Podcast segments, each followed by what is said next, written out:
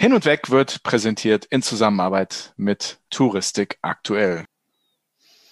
Holiday, Woo. nach der Reise ist vor der Reise, lieber Andi. Oh Gott. Und man kommt aus dem Urlaubsfeeling. Ja, was heißt Urlaubsfeeling? Es ist ja auch Arbeit, aber es ist einfach schön zu wissen, dass man bald schon wieder auf Reisen ist, bald wieder neue Destinationen kennengelernt, neue Eindrücke gewinnt, andere Kulturen kennenlernt und einfach wieder unterwegs ist. Ist das nicht wunderschön? Wenn du singst, kriegst du ein Reiseverbot. Das ist meine Bedingung. Ne? Es sollte dir nicht gestatten sein, das Land zu verlassen, wenn du mit diesem Gesäusel hier wieder auftauchst. Dann. Also in der Türkei waren wir jetzt zusammen. Mhm. Darum geht's ja auch heute in der Folge, unsere wunderschöne Reise nach Kappadokien. Und ja, ich weiß nicht, ein lachendes und ein weinendes Auge, dass es nächste Woche nach Kolumbien geht. Ohne dich. Ah, komm, ist schon, ist schon traurig. Mit dir wäre schon, mit dir wäre schon cooler. Aber gut, du hast die Domrep alleine gemacht, ne? Jetzt kann ich mal Kolumbien alleine machen und werden dir dann auch wunderschöne Fotos schicken von dieser einzigartigen Destination. Da hast du, lieber Sven, gerade nochmal die Kurve gekriegt mit einem lachenden, seinem weinenden Auge und ja, zum Glück dann eben nicht mit einem blauen Auge. mit dem bist du gerade davon gekommen. Ich begrüße aber alle Hörerinnen und Hörer recht herzlich zu unserer neuen Folge von Hin und Weg der Reisepodcast mit Sven Meyer und Andi Jans. Trommelwirbel. Ja, wir haben ein paar Anschriften bekommen. Zwei Sachen, Sven. Die erste ist der Hai auf Malle. Darüber haben wir letzte Woche geredet. Und da hat sich dann der Michael Quandt, leitender Redakteur bei der Bild, der jetzt vor zwei Wochen bei uns zu Gast war, nochmal gemeldet. Und er sagte, moin nach Kappadokien. Vielen Dank für das nette Intro in der neuen Folge. Zum Hai, sagt er. Und vielleicht für die Hörerinnen und Hörer, die diese Folge, die letzte Folge nicht gehört haben. Die Bild hatte getitelt Hai auf Malle. Und meine Frage war, was für Auswirkungen hat das auf den Mallorca-Tourismus? Ich glaube, das hat keine großen Auswirkungen, aber da hast du gesagt, dass das wahrscheinlich eher so ein bisschen reißerisch dargestellt war und ein bisschen Panik machen. Der Michael, der seit 30 Jahren bei der Bildzeitung arbeitet, hat klargestellt. Zum Hai-Doppelpunkt. Zuerst hatten Augsburger Allgemeine und NTV über den Hai berichtet. Bild hatte dann Bewegtbild. War ein zwei Meter langer Blauhai direkt am Ufer, kann Menschen angreifen. World Wildlife Fund und Rettungswachten raten dringend, das Wasser zu verlassen. Ich glaube, HIV-Malle ist immer ein Thema, aber weder NTV, Auswärtiges Amt Fokus oder wir haben da Panik verbreitet, sondern sehr sachlich geschrieben, was los war. Panik hat da kein Medium geschrieben oder verbreitet. Liebe Grüße, Micha. Finde ich einen fairen Punkt. Man muss auch dazu sagen, wir haben das natürlich einfach nur aufgegriffen und irgendwas rausgerotzt, ne? wie immer. Also man muss, ich glaube, keiner von uns beiden hat diesen Artikel wirklich gelesen. Wir Nicht haben einfach nur Ende, die Über ja. Nicht zu Ende. Wir haben, glaube ich, einfach nur, also ich habe nur die Überschrift gelesen und äh, tatsächlich gab es da irgendwie ein Video oder ein, ein Foto dazu. Daran kann ich mich noch erinnern, dass, dass es äh, sah nach einem großen Hai aus. Hm. Ähm, zwei Meter ist ja schon was, was man vielleicht im Wasser jetzt nicht begegnen möchte. Kann ich vollkommen Ja. nachvollziehen. Was lehrt uns das? Sich mal die Zeit nehmen und den Artikel lesen. Lohnt sich. Ganz genau. Also danke, lieber Micha. Danke für den Hinweis. Wie gesagt, Micha, toller Gast, toller Typ und wir bedanken uns auf diesem Wege für die Klarstellung. Dankeschön. Aber wir haben noch eine Mail bekommen, beziehungsweise Mhm. nochmal eine, eine Zurechtweisung. Ja, ja, eigentlich äh, fast ein bisschen peinlich, vor allem für mich, aber ein bisschen für dich auch, weil du hättest mich ja korrigieren können. Ne? Ich habe geschwiegen. Ja, ich habe ich hab gar nichts gesagt. Deswegen, ne? Bist du du raus. kannst dich alleine blamieren. Mit, mitgefangen, mitgehangen. Ja, ich habe die Isola d'Elba, die Insel Elba im Mittelmeer. Die habe ich mal soeben äh, Frankreich geschenkt, letzte Woche. Und wer meldet sich dann prompt? Ja, das Fremdenverkehrsamt von Italien und hat uns ganz liebevoll und nett und wie man das halt so macht, als Italiener mit etwas Panache äh, uns zurechtgewiesen und gesagt, hör zu, die Insel Elba ist nicht in Frankreich, sondern in Italien und auch das hier einmal richtig gestellt. Schande über mein Haupt und ein bisschen auch über deins, du alter Schweiger. Ja, aber dafür esse ich dann heute Mittag Spaghetti. Dann gleicht sich das wieder aus. Tue ich Italien wieder was Gutes. Nein, aber man muss wirklich sagen, Ihnen war da sehr nett und sehr nett geschrieben. Und äh, sorry, sorry dafür. Wird nicht wieder vorkommen. Aber hiermit gleich ein bisschen ähm, Werbung für die Insel Elba. Ist ja toll, ne? Also haben wir ein bisschen Werbung gemacht für Elba. Tolle Insel im Mittelmeer, liegt nördlich von Korsika und äh, sehr, sehr, sehr, nee, warte, südlich von Korsika, nördlich. Oh Gott, oh Gott, jetzt fängt das Südlich, wieder. südlich ist Sardinien, das weiß ich. Okay, Sven, hilf mir. Frag mal Mr. Google. Mr. Google. Mr. Google.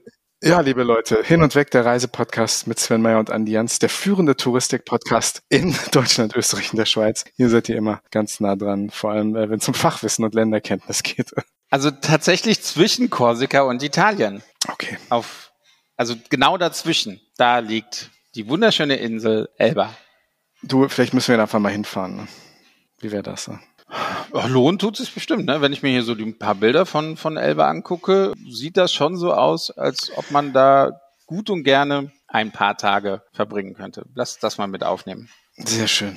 Schöne Idee und ja, wie gesagt, danke an Enid, das Fremdenverkehrsamt von Italien, für den Hinweis und ja, sorry, sorry, sorry. Sven, du fährst nach Kolumbien. Nächste Woche geht's los. Du lässt mich hier. Ich habe keine Zeit. Du wirst berichten und wir werden daraus eine Folge machen. Und dann, dann, dann, wenn wir diese Folge ausgestrahlt haben, beziehungsweise wenn sie online ist, dann verschwinden wir. Zumindest in die Sommerpause. Genau. Es wird nach der Kolumbien-Folge, das ist Folge 101. 101 im Volksmund. 101 im Volksmund, werden wir in die wohlverdiente Sommerpause gehen. Tatsächlich haben wir dann 101 Wochen lang durchproduziert. Ne? Jede Woche eine Folge rausgenommen. Wir hatten keine Pause in, in der Zeit. Und ja, wir gönnen uns jetzt einfach mal eine kleine Auszeit nach der Kolumbien-Folge. Und ich denke, das haben wir auch verdient. Wir werden natürlich pünktlich Anfang August wieder für euch da sein.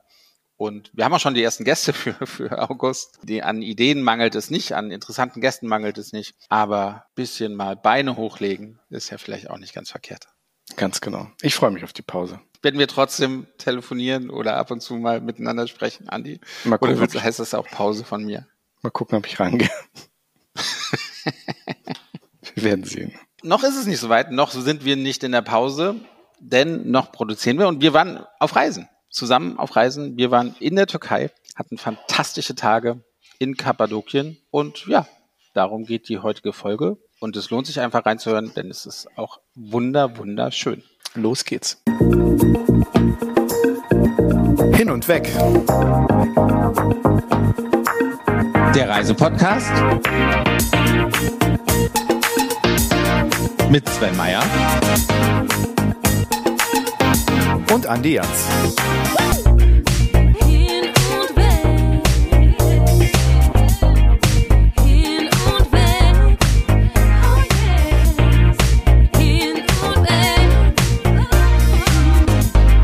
Andi, wir haben es wieder getan. Was? Gefühlt endloser Zeit haben wir uns mal wieder zusammen in ein Flugzeug gesetzt und sind gereist. Und zwar mhm. in dieses wunder, wunder, wunderschöne Kappadokien in der Türkei. Das haben wir tatsächlich gemacht. Es war tatsächlich wunderschön. Es war tatsächlich, ja, fast wie so ein, so ein Rezept vom Doktor ausgestellt. Es hat richtig, richtig gut getan. Die Sonne hat geschienen. Die Menschen waren nett. Das Essen war gut. Wir haben tolle Dinge gesehen aus allen möglichen Perspektiven und irgendwie war das wie so ein Balsam, oder? Ja, das stimmt schon. Also es war wirklich also das, das habe ich auch so als Feedback gegeben, es, es war eigentlich eine perfekte Reise. Ne? Also es war wirklich alles du hast schon gesagt, ne, Essen, die Ausflüge, wir waren unter der Erde, wir waren weit über der Erde. Die, die Hotels waren klasse. Ne? Ich, ich denke nur immer, dass, dass wir wollten ja gar nicht auch von diesen Terrassen weg, die, die unser Hotels da angeboten hatten. Das war ja, du hättest, du hättest zwei Wochen lang jedes Mal eine andere Terrasse dir aussuchen können und es wäre immer noch nicht langweilig geworden und der Aussicht davon. Also es war wirklich sehr, sehr, sehr schön. Leichten Sonnenbrand haben wir, aber das gehört ja irgendwie dazu. Ne? Aber der Ausblick auf die Hügel war fantastisch. Ja, der Sonnenbrand hat sich natürlich gelohnt, finde ich. Ein leichter Sonnenbrand, den wir abbekommen haben. Vielleicht für unsere Hörerinnen und Hörer sollten wir dazu sagen, Kappadokien liegt wirklich in der Mitte der Türkei. Das ist in Anatolien, aber Anatolien ist natürlich ein riesiges Gebiet und das ist, äh, glaube ich, sind das drei Provinzen, die sozusagen diese Region Kappadokien umfassen. Und, und äh, ja, so die, die größte Stadt dort, das ist Kayseri. Dort sind wir auch hingeflogen. Da gibt es sogar ein sehr gutes äh, Inlandsflugnetz mit der Pegasus Airline, müssen wir, glaube ich, auch dazu sagen. Die Pegasus ist äh, wirklich ein erstaunliches äh, Unternehmen. Ich habe gar nicht gewusst, dass die so groß sind. Also ein riesiger türkischer Low-Cost-Carrier, der in Istanbul sein oder eins seiner äh, Drehkreuze hat und erstaunlich, wie viele Flugzeuge von Pegasus in der Türkei, aber im ganzen Nahen Osten und auf der Fernstrecke nach Asien unterwegs sind. Also das ist eine Sache, die ich nicht gewusst habe. Wir sind also mit denen geflogen von Deutschland, haben uns alle in Istanbul getroffen und sind dann gemeinsam nach Kayseri geflogen und dann von dort mitten ins Herz Kappadokiens. Also super, super, super schön und super zentral in der Türkei. Man muss gar nicht lange reisen, um dorthin zu kommen. Ja, es war irgendwie, also die Düsseldorfer, die hatten einen Direktflug. Ich glaube, der hat so drei Stunden 15 gedauert und sowas. Wir sind über Istanbul geflogen. Das war irgendwie zweieinhalb Stunden und dann nochmal eine Stunde weiter. Also man ist sehr schnell wirklich in dieser, ja, Feen- und Märchenlandschaft, weil äh, anders wüsste ich gar nicht, wie ich, wie ich das beschreiben könnte. Aber wir können ja viel erzählen. Wir lassen natürlich auch unsere, unsere Reisebüros zu Wort kommen. Wir waren mit 50 Reisebüros vor Ort ich kann euch beruhigen, wir werden nicht alle 50 hier zu Wort kommen lassen. Aber einige haben wir natürlich doch gefragt, was ihre Eindrücke vor Ort sind. Und ja, damit wollen wir mal anfangen. Ja, wir sitzen hier mit Alina und Chantal, die eine Solamento-Agentur haben, Travel Manufacturer.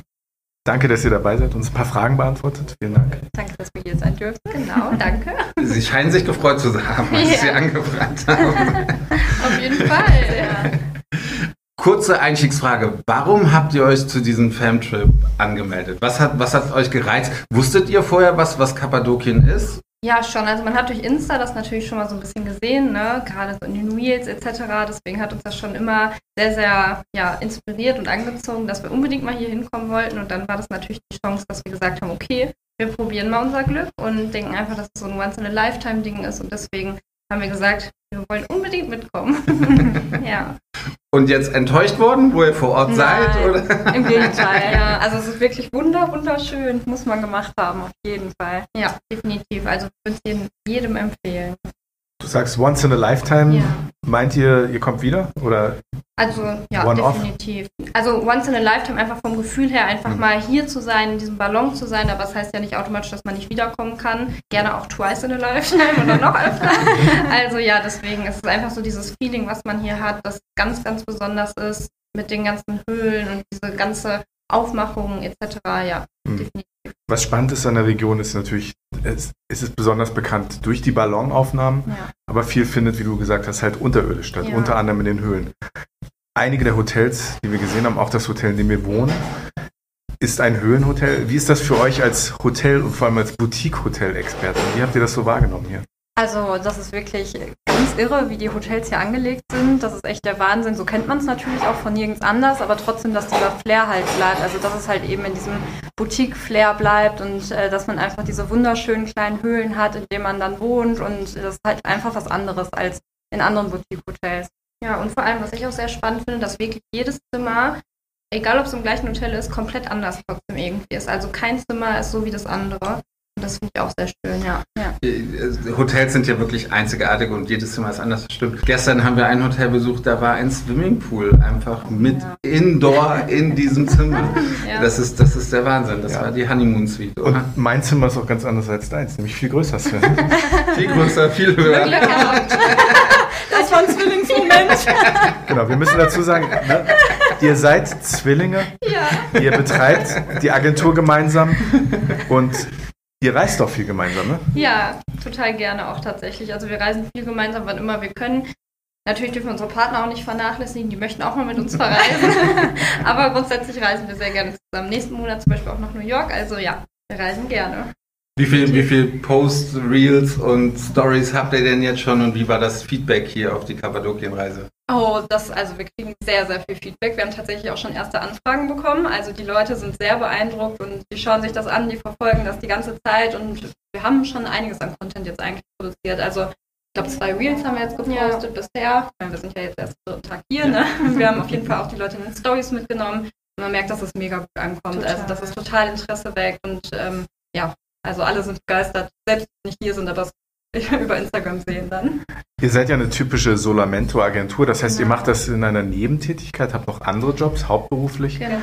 Jetzt aber, wenn ihr sagt, ähm, da kommen schon einige Anfragen rein, ist das vielleicht perspektivisch etwas, dass ihr sagt, irgendwann mal werden wir voll in die Touristik einsteigen, oder? Also ich sag mal so, das Herz ist immer voll in der Touristik auf jeden Fall. Also das kann man nicht abstreiten. Das war auch der Grund, warum wir gesagt haben, wir möchten das nebenberuflich machen.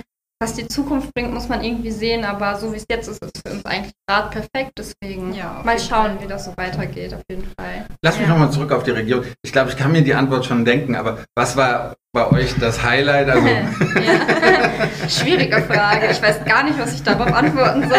Ich auch. Also definitiv die Ballonfahrt. Ja. Das muss man gemacht haben. Also wir beide können für uns sagen, wir hatten sehr Respekt davor. Wir haben auch wirklich überlegt, das zu machen oder nicht. Aber wir haben gesagt, wenn wir hier sind und nicht in diesen Ballon einsteigen, wir würden es wirklich bereuen und vor allem, wenn er wieder sicher unten ankommt genau. und die zurückkommen, so, oh, das war so toll. Ja, genau, aber es war wirklich so toll. Also man, wir können es jedem nur empfehlen, das definitiv ja, und was halt super beeindruckend war, war natürlich die Ballonfahrt an sich sowieso, aber auch der Weg dahin, wenn man wirklich im Dunkeln zum Sonnenaufgang ja. hin losfährt und einfach diese Hügellandschaften von Ballons da liegen sieht und die dann nach und nach halt ähm, ja, an den Start gehen. Das war der Wahnsinn. Also muss man gesehen haben. Was wäre denn Highlight Nummer zwei für euch? Ja?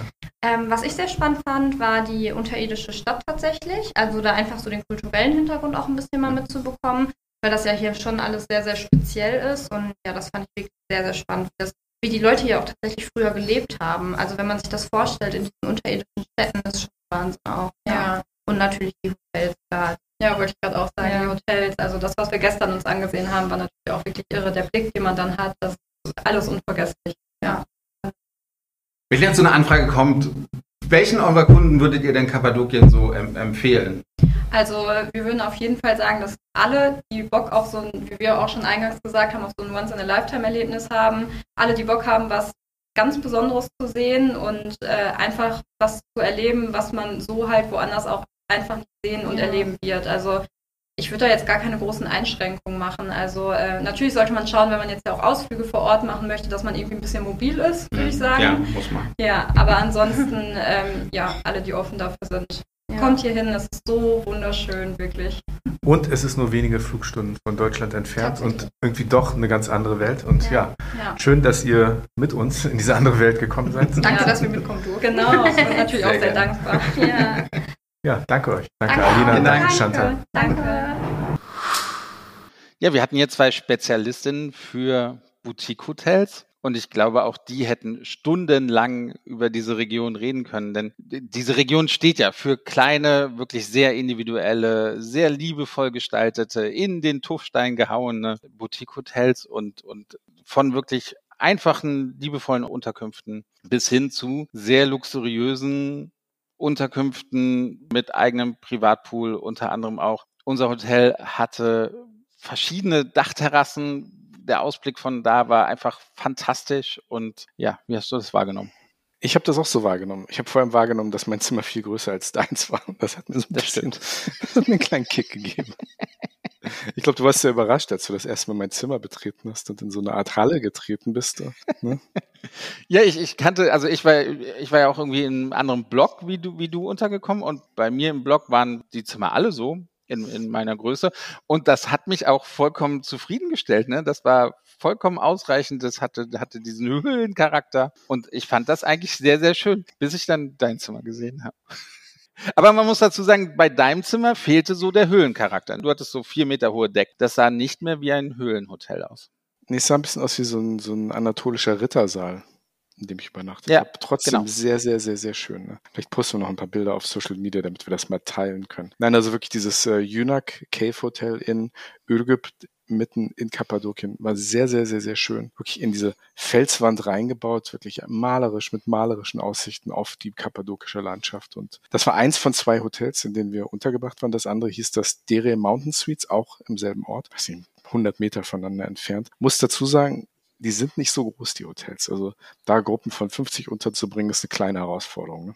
Das stimmt, aber ich glaube, das macht ja auch den Reiz dieser, dieser Region aus, ne? Dass, dass hm. es wirklich keine Bettenburgen gibt, sondern wirklich kleine, süße Boutique-Hotels und die ja trotzdem auch. Ich glaube, unser Hotel hatte 120 Zimmer, aber weil es so verschachtelt war, weil es so in verschiedenen Blöcken aufgebaut hat, weil es halt auch so ein riesiges Areal hatte. Wusstest du, dass wir drei Pools hatten? Ich, ich habe nur einen immer gesehen. Also irgendwo müssen noch, noch zwei andere Pools gewesen sein. Also keine Ahnung, wo die sind. Also es, es war wirklich sehr schön. Wir hätten noch ein paar Tage da bleiben können, oder? Hm.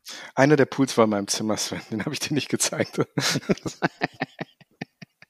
privater Zug hinter der Tür, hinter der ja, einen so Tür, die ich nicht aufgemacht habe. Ja. Nein, schön wäre es. Ja, schön wär's. Nee, freut war, mich. Freut mich. War nicht so, aber ähm, so traumhafte Hotels. Das Dere Mountain Suites und das Yunak Cave Hotel, beide in Ürgüp in Kappadokien. Ähm, sind auch online gut zu finden. Ihr könnt auch auf allen Social Media Kanälen von uns, von Hin und Weg der Reisepodcast mit Sven Meyer und Anjans und auf den Social Media Kanälen von Touristik aktuell und auf mittlerweile, glaube ich, Dutzenden Social Media Kanälen der Teilnehmer könnt ihr tolle Bilder von Kappadokien und dieser Umgebung und natürlich auch den Hotels sehen. Also reichlich Material. Wenn ihr jetzt die Tage irgendwas online über Kappadokien seht, dann wird das von jemandem, der auf dieser Reise dabei war, gepostet worden sein. Ja, die waren wirklich sehr, sehr fleißig und haben schon sehr, sehr viel gepostet, Videos, Reels, Stories und so weiter und so fort und waren auch wirklich sehr erfolgreich, denn es gab auch schon einige Anfragen und ich finde, jetzt haben wir genug auch über Hotels geredet. Lass uns doch noch mal über die Aktivitäten hier reden, was wir so gemacht haben und was so gepostet worden ist und lass uns einfach mal mit Dani reden, oder?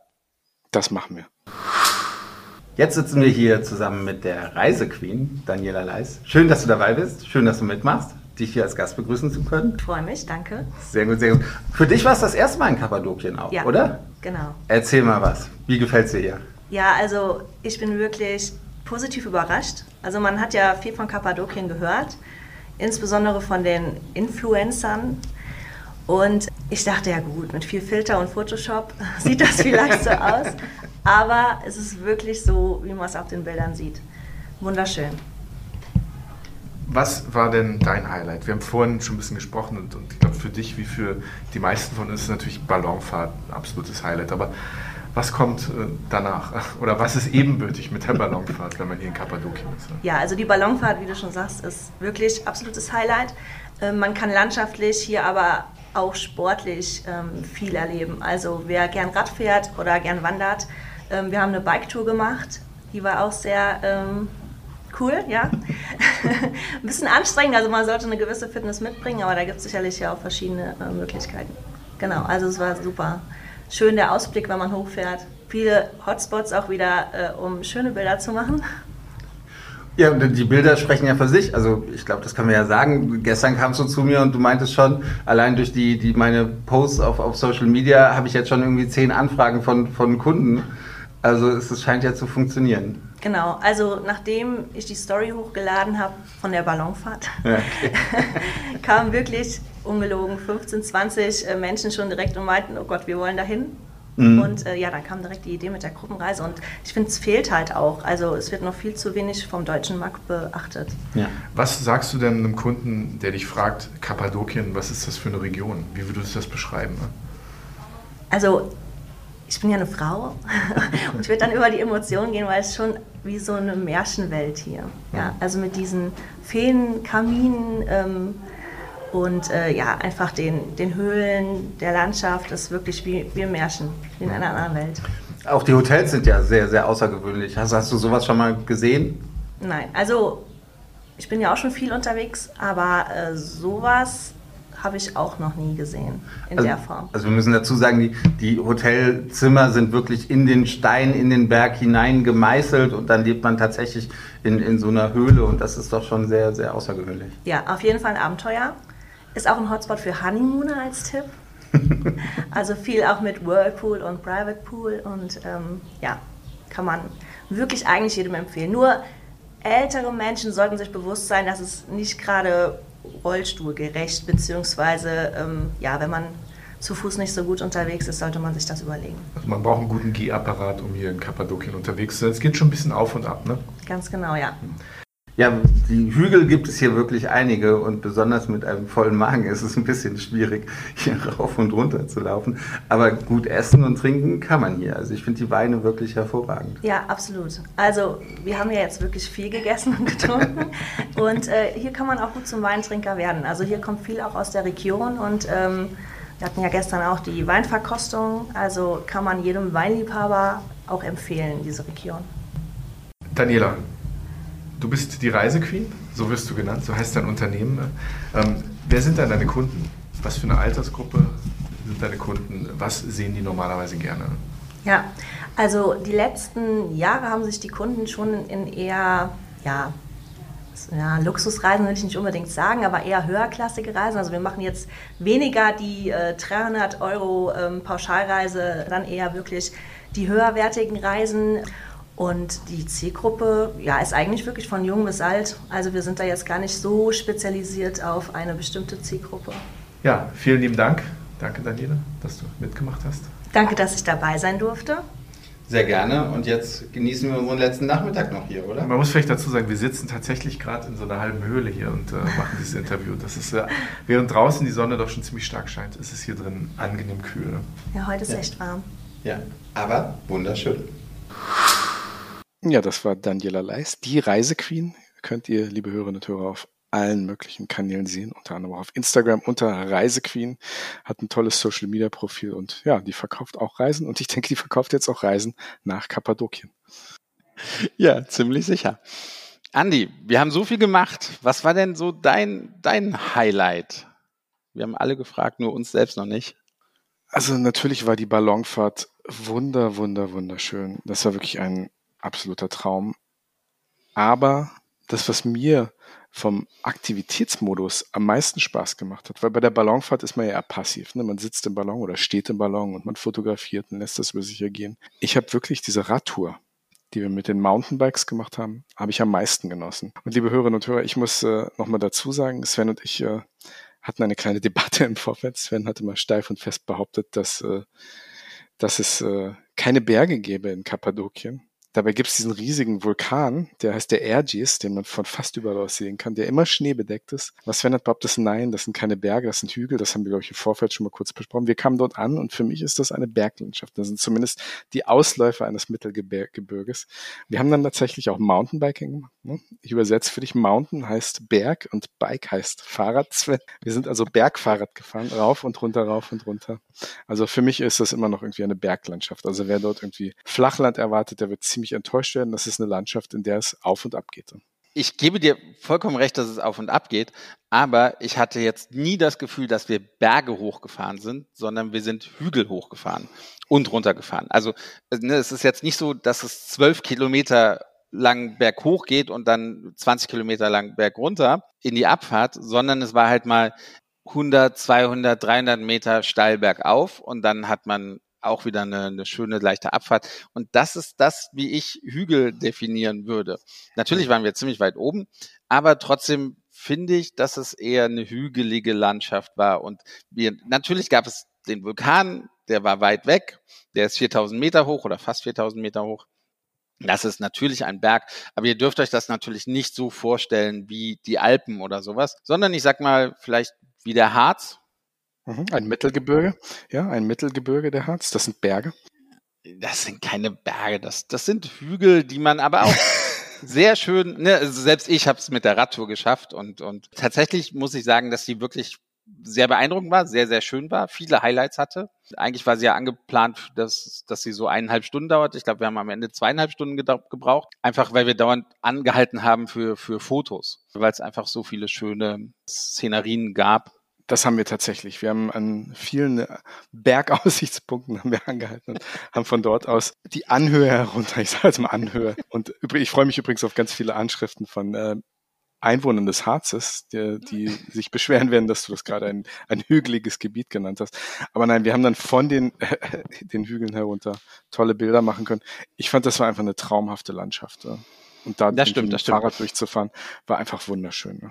Aber ich muss tatsächlich sagen, dass mir die Wanderung eigentlich fast am, am besten gefiel. Und zwar dieser, dieser erste Teil der Wanderung. Also man muss sagen, wir sind durchs Rose Valley gelaufen und wir sind von oben gestartet und dann so, so ein bisschen runtergewandert. Und diese erste, und die Wanderung hat ungefähr zwei, zwei Stunden gedauert. Und diese ersten Stunde 15 Wanderungen, ne, durch, das war ja eigentlich durch ein Canyon. Das war durch Höhlen, das war durch, durch, durch Tunnel, das war dann durch einen kleinen Bachlauf, der da neben uns war. Und ich fand das einfach fantastisch schön. Also wirklich traumhaft schön. Man konnte dann auch so ein bisschen links und rechts gehen. Man hätte in, in verschiedene Höhlen reingehen können. Und, und das fand ich einfach traumhaft schön. Am Ende wurde es dann so das Tal ein bisschen, bisschen weiter. Aber die ersten eineinhalb Stunden traumhaft schön. Wirklich. Eine der schönsten Wanderungen, die ich, die ich je gemacht habe. Eine der schönsten Wanderungen. Ich bin ja fast geneigt zu fragen, wie viel du denn schon gemacht hast in deinem Leben.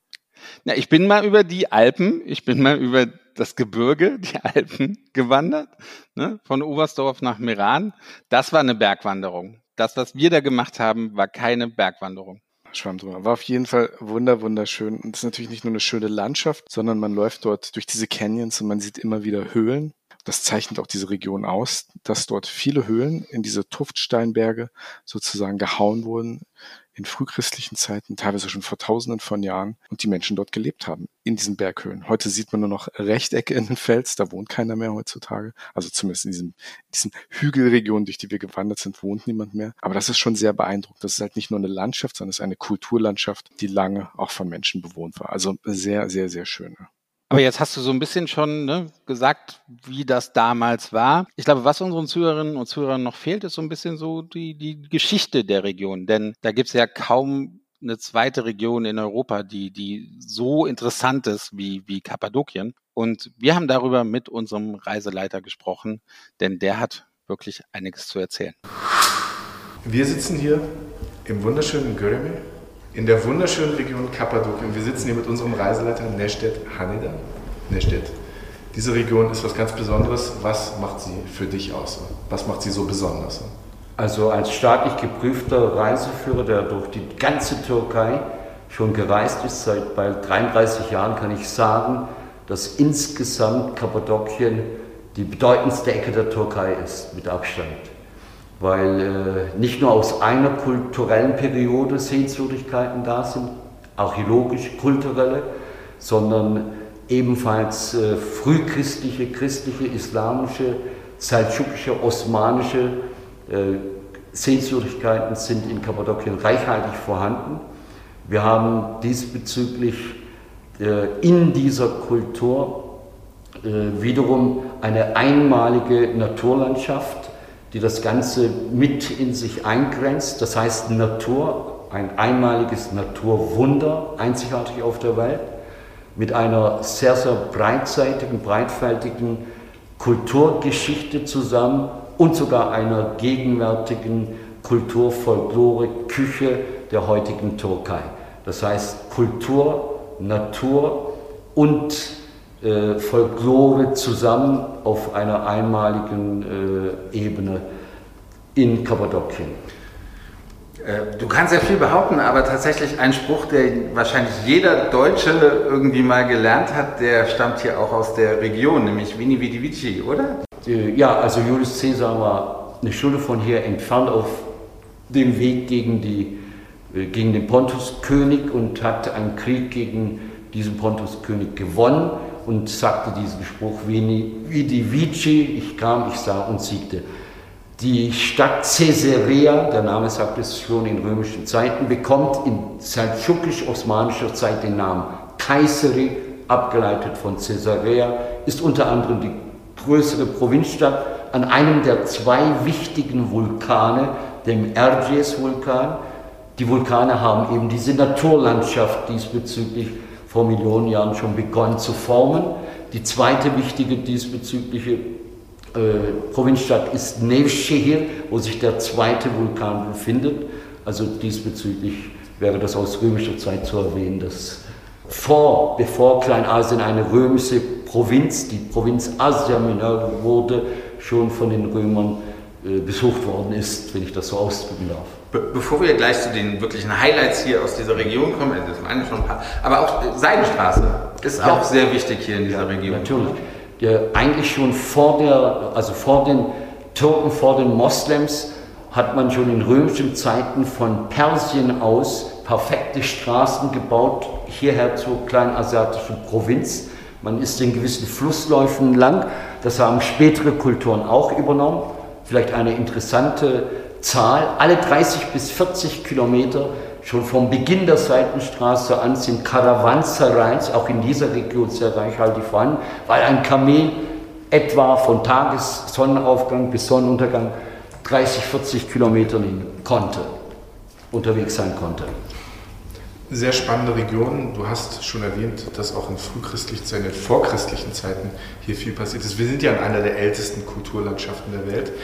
Die Landschaft ist aus der Luft und es gibt die legendären Heißluftballonfahrten hier, spektakulär, aber es passiert ganz viel unter der Erde, beziehungsweise ist ganz viel unter ja. der Erde passiert. Stichwort unterirdische Städte. Sprichwort unterirdische Städte, also die Hethiter, das Hethiterreich, was für die Deutschen auch sehr bekannt ist, eines der drei Hochkulturen im zweiten Jahrtausend vor Christus, Ägypten, die Sumerer, Mesopotamien, aber hier die Hethiter Die hethitische Hauptstadt ist nur wiederum zwei Stunden etwa von hier entfernt. Ja, von dieser Hauptstadt aus bis runter an die Südgrenze Kappadokiens sind es etwa 80 unterirdische Städte, die aber dann vor allem in römisch-christlichen Zeiten dann auch hundertprozentig archäologisch, kulturell bestätigt benutzt worden sind. Ja, gewisse Wissenschaftler, Abenteuersuchende wie Erich von Däniken, der behauptet sogar, dass es noch weiter zurückgeht. Das sind Spekulationen, die man, die man nicht nachweisen kann, aber sicher ist, dass die Christen, die hier in der Region ab dem 4., und 5. Jahrhundert in der byzantinischen Zeit lebten, in diesen unterirdischen Städten, wenn es notwendig war, bei Gefahr gelebt haben. Davon kann man mehrere im Herzen von Kappadokien besuchen. Wie viele Menschen haben denn in diesen unterirdischen Städten gelebt? Also durch, durchschnittlich 4.000, 5.000 bis sogar etwas mehr. Die größte Stadt, unterirdische Stadt Derinkuyu, die 80 Meter tief runtergeht. Von der wird geschätzt, dass in Notfällen um die 10.000 Menschen reinpassten. Und die haben wir auch besucht, ne? Die haben wir auch Oder besucht. einige davon. Einige davon, ja. Man wäre, glaube ich, sehr lange beschäftigt, wenn man die alle besuchen müsste. Aber es ist schon sehr eindrucksvoll, was da auch an einer Infrastruktur entstanden ist unter der Erde, die man sich eigentlich als, als moderner Stadtmensch eigentlich gar nicht vorstellen kann, dass das alles unterirdisch stattfindet. Dann darf ich aber noch hinzufügen, dass in diesen Naturlandschaften, die diese Vulkane geprägt haben, Schluchten und Canyons sind, wo dann auch sich tausende Höhlenwohnungen befinden, wo sich die christlichen Gemeinden, wie zum Beispiel in Göreme, mit Priestern und Priesterinnen zusammengefunden haben und dann auch wiederum versteckt, zum Teil, wenn es notwendig war, nicht unbedingt unter der Erde, ihren Glauben nach ihrer Tradition entfalten konnten, beten konnten, haben dann auch Höhlenkirchen im gesamten Raum über Hunderte gebaut, also nicht nur unter der Erde, wenn es nötig war, ja, aber ansonsten vor allem auch in diesen Schluchten und Tälern, vor allem gregorianisch-armenische, später dann auch byzantinisch-orthodoxische Gemeinden, auch in seldschukischer Zeit vor allem friedvoll die zwei Religionen, Christen und Moslems, haben zusammen in diesen Ecken sogar noch im osmanischen Zeitalter gelebt. Die, diese Schluchten haben wir ja wirklich auch erwandert und, und sind auch mit dem Mountainbike da durchgefahren. Das, das ist der Wahnsinn, was man da immer sieht. Äh, wir waren eigentlich wirklich viel zu kurz hier, um, um das wirklich so alles, alles realisieren zu können. Ich, ich will mal zum, den, den Zuhörerinnen und Zuhörern ein paar, paar, Fakten vielleicht oder ein paar Tipps geben. Ich war jetzt schon zum zweiten Mal hier in, in Kappadokien. Das erste Mal war im März und es war wunderschön. Es ist jetzt Mai, es ist genauso wunderschön. Was ist denn die beste Reisezeit? Also oder best- was würdest du sagen? Eigentlich das ganze Jahr, oder? Die beste Reise- Reisezeit, also es hängt auch vielleicht vom Alter der Gäste ab, auch insgesamt die alternativen Programme diesbezüglich. Aber ich, meine private Meinung wäre Mai, Juni und August, September. Mit äh, höchstwahrscheinlich keinen schlechten äh, Wetterbedingungen. Ja, dann äh, wiederum auch Sonnenaufgang, Sonnenuntergang, also die Zeit gut einteilen zu können. Etwas früher geht die Sonne etwas früher unter, genauso umgekehrt. Also ich würde sagen, es ist Mai und Juni, Mitte Juni und dann Ende August, September rein in den Oktober, dann sind es auch etwa 30 bis maximal 35 Grad Celsius. Also diesbezüglich auch für die Gäste äh, die ideale Zeit, würde ich sagen. Und natürlich in den Höhlen, wenn man in einem Höhlenhotel wohnt, immer angenehm kühl abends. Ne? Das ist eben äh, fast zwölf Monate lang eine stabile, äh, kühle oder Angenehmigkeit, dass die diesbezüglichen Hotels wie auch damals die äh, Temperatur stabil halten. Etwa bei 21 bis 22 Grad. Ich möchte nicht ins Detail, ins Detail gehen, aber diesbezüglich kann man heizen, wenn es notwendig ist. Ich war schon im Winter einige Male hier, also auch im Schnee ist Kappadokien schön, aber das ist dann auch nicht unbedingt immer ideal.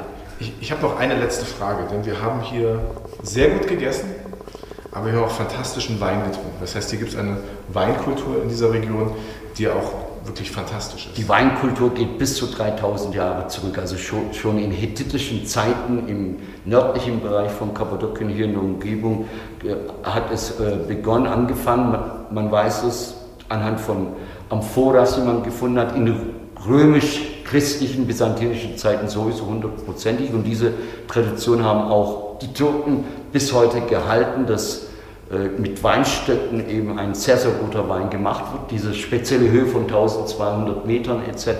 Die Erde ganz speziell wiederum. Ja, in christlichen Zeiten haben die Pfarrer, Priester sogar diesbezüglich Wein hergestellt. Die Tradition ist hier sehr gute Weine, sehr gute Küche diesbezüglich vorhanden. Alle Sinne machen mit. Genau, genau. Ähm, ich habe aber noch eine Frage, weil ich hab, bin jetzt auch wieder nur vier Tage hier. Ich habe so ein bisschen das Gefühl, wir sind zu kurz hier. Wie, wie, wie viel Zeit sollte man sich nehmen, um Kappadokien wirklich zu erleben, zu, zu entdecken? Ich meine, die Hotels sind ja auch wunderschön. Äh, da kann man ja auch ein, zwei Tage Wellness machen und, und sich mal entspannen und wirklich einfach die Aussicht genießen. Also meine ganz private Meinung ist, dass man mindestens fünf Nächte bis sogar sechs Nächte nehmen kann. Denn wir haben jetzt nur den Kern genommen, das Herz genommen, haben ein eingeengtes Programm jetzt mhm. zum Teil gehabt. Man kann es viel, viel lockerer auf fünf ganze Tage machen, sieht mehr mit diesbezüglich auch freier Zeit. Alternativen gibt es dann noch sehr, sehr viele, zum Beispiel der größte Canyon, in diesem Fall das Irchlerer Tal mit Wandermöglichkeiten, sieben Kilometer, allem drum und dran. Ja, aber das ist meine ganz private Meinung, dass es fünf Tage sein sollten mit der jeweiligen Übernachtung zusammen. Hm. Ich bin zum ersten Mal hier, ich hoffe beim letzten Mal. Ich freue mich auf meinen nächsten Besuch und ich bin sehr gespannt, was es hier noch zu sehen gibt. Wir haben ja wirklich nur einen ganz kleinen Ausschnitt gesehen und ja. Ja, also was ich noch sagen kann, äh, natürlich äh, diesbezüglich äh, haben wir jetzt eine unterirdische Stadt uns ans, angeschaut. Es gibt die größere Alternative. Wir haben uns das Freiluftgörreme das Freiluftmuseum von Görme angeschaut äh, mit den Möglichkeiten, die jetzt momentan da sind. Aber es gibt auch abseits, etwas abseits von den Mengen wiederum andere Alternativen, wo man sehr bequem und ruhig auch, wenn es eine interessierte, diesbezüglich interessierte Gruppe ist, sich Höhlenkirchen, diesbezügliche Gemeinden anzuschauen, ist also da. Zweitens, wir haben uns das Mustafa Pascha Dorf angeschaut, mit Sicherheit gekrönt, eines der drei, vier schönsten Dörfer, aber es gibt auch ein, zwei andere wiederum Dörfer diesbezüglich. Ja, es gibt Alternativen. Ja, wir sind Ballon gefahren, also das ist ein Muss. Ich bin nirgendwo anders Ballon gefahren, aber ich weiß von älteren deutschen Gästen, die weltweit schon gefahren sind, sie haben gemeint, es ist Nummer eins. Aber ich sage mindestens Nummer einer der drei schönsten Ballonfahrten, die sie auf der Welt machen können mit sicherem Personal, mit äh, im Mai oder September mit idealen Wetterbedingungen, wenn der liebe Gott mitspielt. Äh, also die Ballonfahrt ist natürlich ganz laut auch zu erwähnen. Wir hatten auf jeden Fall eine ganz fantastische Zeit und wir hatten das Glück, dich, lieber Nestedt, als Reiseleiter zu haben. Ich kann nur jedem Besucher von Kappadokien wünschen, dass er an dich gerät, beziehungsweise deine Kollegen, die alle so fantastisch sind. Vielen, vielen Dank und ja, bis zum nächsten Mal in Kappadokien. Ne? Ja, ich darf mich in diesem Sinne wirklich äh, auch jetzt offiziell an euch beiden bedanken, dass ihr überhaupt mir die Möglichkeit gegeben habt, nach sechs, sieben Jahren eine deutsche Gruppe wieder betreuen zu können. In diesem Sinne möchte ich mich ebenfalls sehr, sehr bedanken und hoffe, dass es euch Spaß gemacht hat, auch neben dem, was ihr gesehen habt. Und ich wünsche euch und dem gesamten Team und den Gästen, die ihr mitgebracht habt, äh, vor allem Gesundheit, damit ihr wieder reisen könnt und alles, alles Gute im weiteren Leben. Falls wir uns nicht begegnen sollten. Was, was wir nicht hoffen, was wir nicht hoffen. Und ich kann dir das Feedback auf jeden Fall schon mal geben. Die Gruppe ist begeistert. Von dir, von Kappadokien, von der Region. Und sie haben mich gerade, man hätte sich ja nichts Besseres vorstellen können. Auf Wiedersehen in Kappadokien. Tschüssle. Super.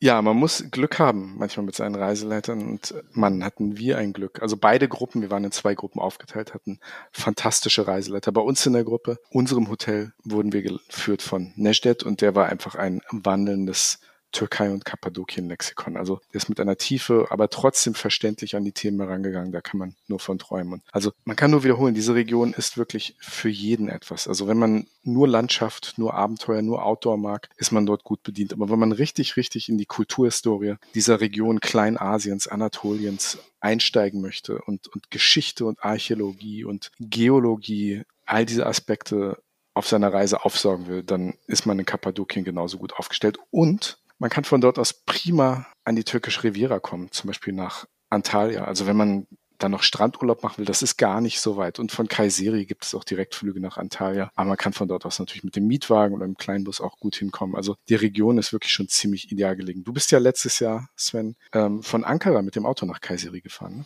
Ja, genau. Wir sind eigentlich sogar in Istanbul gestartet, haben uns da einen Mietwagen äh, ausgeliehen, sind dann in einem Rutsch durch nach, nach Ankara, haben ein paar Tage in Ankara verbracht und sind dann nochmal, ich glaube, das waren so vier Stunden, fünf Stunden nach Kappadokien und das ging eigentlich wunderbar, denn tatsächlich muss man sagen, die Autobahnen in der Türkei sind alle neu, sind wenig befahren, kein Vergleich zu, zu ja, man muss sagen, Deutschland. Es ist sehr angenehm dort zu fahren und es war sehr, sehr schön und man war vor Ort dann ja halt auch ein bisschen mobil, also das, das war wirklich perfekt. Ja, und es bietete sich wirklich danach noch irgendwie ein Strandurlaub an für, für drei, vier, fünf Tage. So weit ist es dann auch nicht mehr. Ich glaube, Flug ist unter einer Stunde und mit, der mit dem Auto wird es auch nicht länger als fünf, sechs Stunden dauern ungefähr. Genau.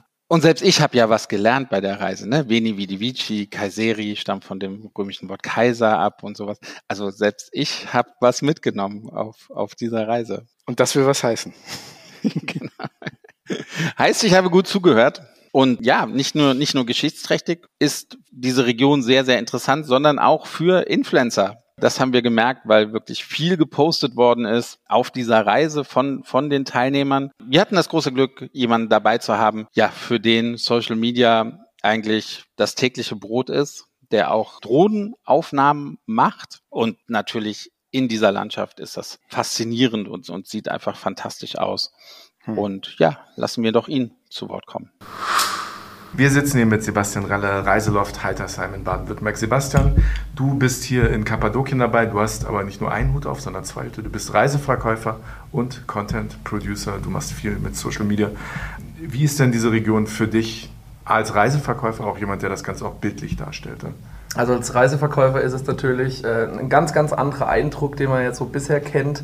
Hier, man kann es gar nicht vergleichen mit anderen Regionen äh, in der Türkei erster Eindruck hier gelandet, okay, wir sind abends angekommen. Der erste Eindruck dann am nächsten Morgen war natürlich sehr atemberaubend. Also gerade hier mit der Aussicht in unserem schönen Hotel. Als Content Producer würde ich auf jeden Fall sagen, jeder, der eine Drohne hat, muss hier nach Kappadokien. Also die Aufnahmen von oben sind einfach atemberaubend. Also ich habe schon einiges von der Welt gesehen, aber Kappadokien ist jetzt definitiv unter den Top 3 ähm, Destinationen. Also es, es hat mich extremst angesprochen. Es spricht mich immer noch an. Wir sind ja glücklicherweise noch hier. Ja, ein bisschen sind wir noch hier. Leider ist es ja eigentlich schon der letzte Tag. Deswegen möchte ich mal fragen, was war denn so, was war dein Highlight, dein absolutes Highlight? So, was würdest du deinen Kunden sagen, wenn sie hier sind? Das dürft ihr auf überhaupt gar keinen Fall verpassen. Also definitiv den Heißluftballonflug. Auf jeden Fall. Früh aufstehen, aber es lohnt sich. Früh aufstehen, abends nicht äh, lange wach bleiben. Ja. Ähm, Abholung ist ja eben sehr früh, 4.30 Uhr. Aber es lohnt sich definitiv. Also ich bin absolut kein Frühaufsteher, aber ähm, das Rausquälen hat sich echt gelohnt. Die Tour ist natürlich nicht ganz günstig, muss man dazu sagen, ja, aber ähm, definitiv jeden Cent wert. Die, die Aufnahmen von oben oder unabhängig von Aufnahmen, alleine schon der Blick von oben hier über Kappadokien, ähm, es ist, ich will nicht die ganze Zeit atemberaubend sagen, es ist einfach eine mega Aussicht. Ja, ja. Du produzierst viel Content, denke ich auch vor allem für jüngere Leute, aber für wen ist Kappadokien insgesamt interessanter, meinst du? Eigentlich, also nicht eigentlich, äh, Kappadokien ist für, für jedermann. Also äh, für jung und alt würde ich einfach sagen. Natürlich aber auch ähm, für die Influencer. Ja, es ist hier eine, eine es ist ein mega Hotspot, gerade am Kommen, würde ich jetzt mal so sagen. Also Kappadokien, ja, man merkt es ja auch von anderen Reiseveranstaltern, die legen jetzt hier ähm, die Reisen auf. Zum Beispiel Ferientouristik hat jetzt auch seit ähm, sechs Wochen hier Pauschalreisen hier aufgenommen oder aufgelegt, genau, dass hier der Kunde, wenn er so eine Reise bucht, jetzt mal aus Sicht eines Expedienten, genau halt auch abgesichert ist, hat seinen Sicherungsschein und, und, und. Ja. Ähm, braucht ihr also nicht das alles selber auf eigene Faust zusammenstellen, sondern kann das halt ganz entspannt buchen. Ich gehe davon aus, dass auch andere Veranstalter jetzt nachziehen werden. Ja, und nochmal zurück auf die Influencer. Es ist einfach, ja, also ich, ich rate auf jeden Fall jedem, bevor er hierher fliegt, seinen sein, sein Speicherplatz echt äh, freizuräumen, weil man kann hier so viel tolle, ja, tolle Bilder aufnehmen, tolle Videos. Ja, du hast uns in den letzten Tagen mit, mit wirklich fantastischen Drohnenaufnahmen beschenkt. Wo, wo kann man die denn sehen? Wo können die Zuhörerinnen und Zuhörer die Drohnenaufnahmen, die du hier in Kappadokien gemacht hast, äh, sehen? Also erstmal vielen Dank, dass dir die Aufnahmen oder euch die Aufnahmen gefallen. Ähm, es sind schon einige online, auch bei der Touristik aktuell, Facebook und Instagram, auch unter meinem privaten Account, Live of Sebi, aber natürlich auch unterm, ähm, unter unserem Reisebüro-Account, Reiseloft-Goodlife-Travel. Genau. Sebastian, du bist einer der profiliertesten Drohnenpiloten der Touristik. Vielen Dank.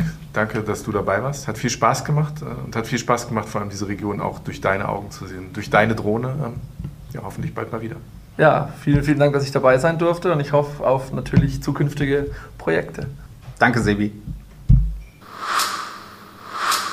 Ja, für mich, Sebastian Relle, Sebi, eigentlich ein Freund von uns, kann man sagen. Für mich in der Touristik so der führende Drohnenpilot, weil das, was der macht, das macht eigentlich kein anderer, zumindest nicht von dem ich wüsste, solche tollen Aufnahmen und die so gut aufzuarbeiten. Das heißt, liebe Hörerinnen und Hörer, alles, was ihr an Luftaufnahmen, Drohnenaufnahmen jetzt in diesen Tagen auf Social Media seht, das sind alles Dinge, die von Sebirelle stammen und ja, einzigartig, finde ich. Also der macht wirklich einen Job, der seinesgleichen suchte.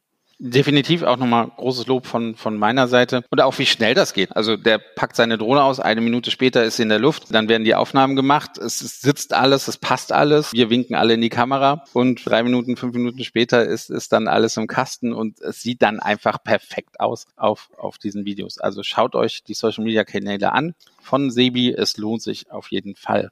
Hm, und tatsächlich ist das ja auch eine Region, wie gesagt, haben wir schon erwähnt, eine Region, die wirklich danach äh, schreit, ja, fotografiert zu werden. Die sieht einfach gut aus. Wir sind aber fast am Ende unserer kleinen Kappadokienreise und ich glaube, mit einem Mann haben wir noch nicht gesprochen, der maßgeblich auch für dieses Projekt mit in Verantwortung steht und mitgemacht hat, selbst mit dabei war. Und das ist äh, Matthias Güttler, Chefredakteur der Touristik aktuell. Und ich würde sagen, wir ziehen mit ihm ein kleines Fazit über diese tolle Reise. Wir sitzen hier mit Matthias Güttler, Chefredakteur der Touristik aktuell. Wir sind zurück in Deutschland. Wir haben ein paar fulminante Tage in der Türkei, in Kappadokien hinter uns. Hallo Matthias, auch du bist gut zurückgekommen, nehme ich an. Hallo, klar, ja, war eine lange Reise, aber mit großartigen Erinnerungen war eine super Tour, wirklich. Ja, Matthias und ich saßen ja im selben Flieger und ich kann bestätigen, dass wir alle gesund und munter, ein bisschen müde von all den Eindrücken, die wir so erhalten haben in Kappadokien, aber doch, glaube ich, auch sehr froh und ja begeistert von, von dieser Reise äh, wieder in Deutschland gelandet sind. Ja, Matthias, wir sind wieder hier. Wir haben viel erlebt, viel gesehen. Was war denn dein Highlight auf dieser Reise? Aber mit den Highlights ist immer so, so schwierig. Das große Highlight war eigentlich die, die Begeisterung der Reiseverkäufer zu spüren und zu sehen, was für, was für ein Ziel es ist. Das ist einfach sensationell, dieses Kappadokien. Die Landschaft ist absolut einzigartig und es steckt halt voller Geschichte und, und Überraschungen wir waren unglaublich aktiv. Wir haben viele, viele Dinge gemacht. Wir waren wandern, wir waren reiten, ähm, Mountainbiken, bisschen schwerer sogar als erwartet und natürlich im Ballon fahren. Wir waren unter der Erde, mit dem Ballon über der Erde. Wir haben tolle Restaurants erlebt und es war ein unheimliches Teamgefühl. Es war eine Gruppe von 50 Leuten und jeder hat mit dem anderen geredet. Es wurde diskutiert über die Branche, über die Türkei, über Kappadokien, über Kunden, die man, die man für Kappadokien begeistern könnte. Es war rundum perfekte Sache. Du hast gerade schon erwähnt, wir waren mit 50 Expedienten unterwegs. Ähm, Touristik aktuell war der Medienpartner und auch Miteinladende neben der Tourismusbehörde der Türkei. Was war denn für euch als Fachzeitschrift das Ziel dieser Veranstaltungen? Ja, das Ziel ist ganz klar. Kappadokien war und ist eigentlich ein Top-Reiseziel. Schon vor Corona sind die, die Einreisezahlen aus Deutschland ein bisschen runtergegangen. Und jetzt ist der perfekte Zeitpunkt, um das wiederzubeleben. Es gibt zahlreiche Veranstalter, die haben eigene Rundreisen aufgelegt, vor allem die Spezial- und Studienreiseveranstalter, aber auch Türkei-Spezialisten. Es gibt aber auch Angebote, dass man vorab schon eine Kombination mit dem Strandurlaub an Antalya, an der türkischen Riviera, bucht. Also man reist zum Strandurlaub und bucht vorab schon einen dreitägigen Ausflug nach Kappadokien. Also es gibt unterschiedlichste Möglichkeiten. Viele Airlines fangen jetzt an mit Direktflügen auch ab verschiedenen deutschen Airports direkt nach Kayseri. Das liegt so 60 Kilometer vom Herz von Kappadokien entfernt. Es gibt tolle Reisemöglichkeiten und ein, ein Reiseverkäufer kann sicher sein, wenn er das seinen Kunden anbietet und die sich für diese Reise entschieden, entscheiden, sie werden begeistert zurückkommen. Das ist das Coole an dem Event und das war das Ziel, zu zeigen, wirklich, wie toll das ist und, und was man dort alles unternehmen kann. Du warst ja auch nicht zum ersten Mal da. Also ich war ja auch schon mal da, aber du auch nicht. Gab es noch irgendwelche Überraschungen? Also ich, ich habe weil ich zu einer anderen Jahreszeit war, sah für mich die, die, die Täler, also wo wir da gewandert sind und, und wo wir da die Radtour gemacht haben, das sah für mich vollkommen anders aus, als, als ich da letztes Jahr im März, März da war. Ja, ja, es war jetzt unheimlich grün. Es hat im Winter viel geregnet. Ja. Das ist immer eine, eine richtig schöne Sache. Nee, das, das Überraschende war letztlich zu sehen, also ich war jetzt zum dritten, vierten Mal sogar schon da, welche vielen Möglichkeiten man hat. Also wir haben mit einem Chef von einer Agentur, Ananita Travel, gesprochen, der auch sagt, ich mache Ihnen auch ein Zwei-Wochen-Programm und mit zehn Programmpunkten am Tag und nichts wird sich doppeln. Man kann unheimlich viel tun. Es sind teilweise Canyons wie in Arizona in den USA. Es gibt diese verschiedenen Steinformationen, die einfach verrückt sind. Man kann den Schwerpunkt auf Kultur legen, auf Geschichte. Man kann aber eben einfach nur richtigen Aktivurlaub machen und so ein bisschen die Kultur nebenbei. Man hat sehr, sehr viele Möglichkeiten. Und das hat mich überrascht, wirklich, wie, wie groß, eigentlich ist die Region klein, aber wie groß die Möglichkeiten sind, die man in Kappadokien hat. Und begeistert waren wir nicht nur von den Aktivitäten, sondern, also liebe Zuhörer und Zuhörer, wenn ihr denkt, wir, haben, wir hätten jetzt abgenommen auf dieser Reise, keine Chance gehabt. Bei den guten Essen und, und wie das da in das Programm integriert worden ist, das war auch fantastisch, oder? Also auch da, es hat sich nichts gedoppelt beim Essen, oder? Es hat sich nichts gedoppelt. Die haben halt das Glück, sie haben eine, eine extrem vielfältige Küche und allein wenn sie ihre Maises servieren, mit den Vorspeisen ist schon man schon satt und es schmeckt so gut, dass man halt wirklich zulangt. Und dann kommt noch ein Zwischengericht oder das Hauptgericht. Wir haben in der Tat nicht abgenommen, wenn wir es versucht hätten. Und dazu noch kappadokischen Wein, der so ein bisschen ja. speziell ist durch diese Tuffstein-Untergrund. Aber war wunderbar und wir haben es wirklich genossen und auch an tollen Plätzen. Wir haben auf tollen Terrassen gesessen mit teilweise einem Fernblick bis zu 50 Kilometer auf den schneebedeckten Erciyes das ist der Vulkan, wo man im Winter auch Skifahren kann. Der ist knapp 4000 Meter hoch, hat ein tolles Skigebiet direkt hinter Kaiseri und auf die Tuffsteinlandschaften teilweise der Blick von einigen Restaurants absolut verrückt. Man hätte dort auch sitzen bleiben können, wenn wir nicht so ein straffes Programm gehabt hätten.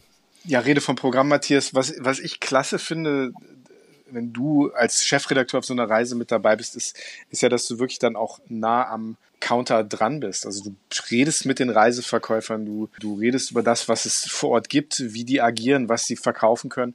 Wie war denn das Feedback vor Ort der Expedienten, die mit auf dieser Reise waren, zu Kappadokien? Also gerade von denen, die noch nicht da waren. Was hast du da aufschnappen können? Ne? Das Feedback war sensationell und wir waren natürlich überrascht, dass wirklich nur ganz wenige überhaupt schon einmal in Kappadokien war. Die große Masse war überhaupt noch nicht da. Und für mich ist es toll, wenn ich dabei bin. Wir reden dann natürlich nicht nur über, über Türkei-Urlaub und Kappadokien, wir reden über alles Mögliche. Es sind tolle Informationen, die man da bekommt. Aber das Feedback über die Reise war, wir haben eine WhatsApp-Gruppe zusammen gehabt, war sensationell, wie sich gestern Abend alle nochmal, nachdem man sich schon persönlich ausgetauscht und bedankt hatte, wie da nochmal die, die Dankes-WhatsApp-Nachrichten eintrudeln. Es hat richtig gut getan, weil so eine Vorbereitung tut natürlich oder macht, sorgt für ganz schön viel Arbeit.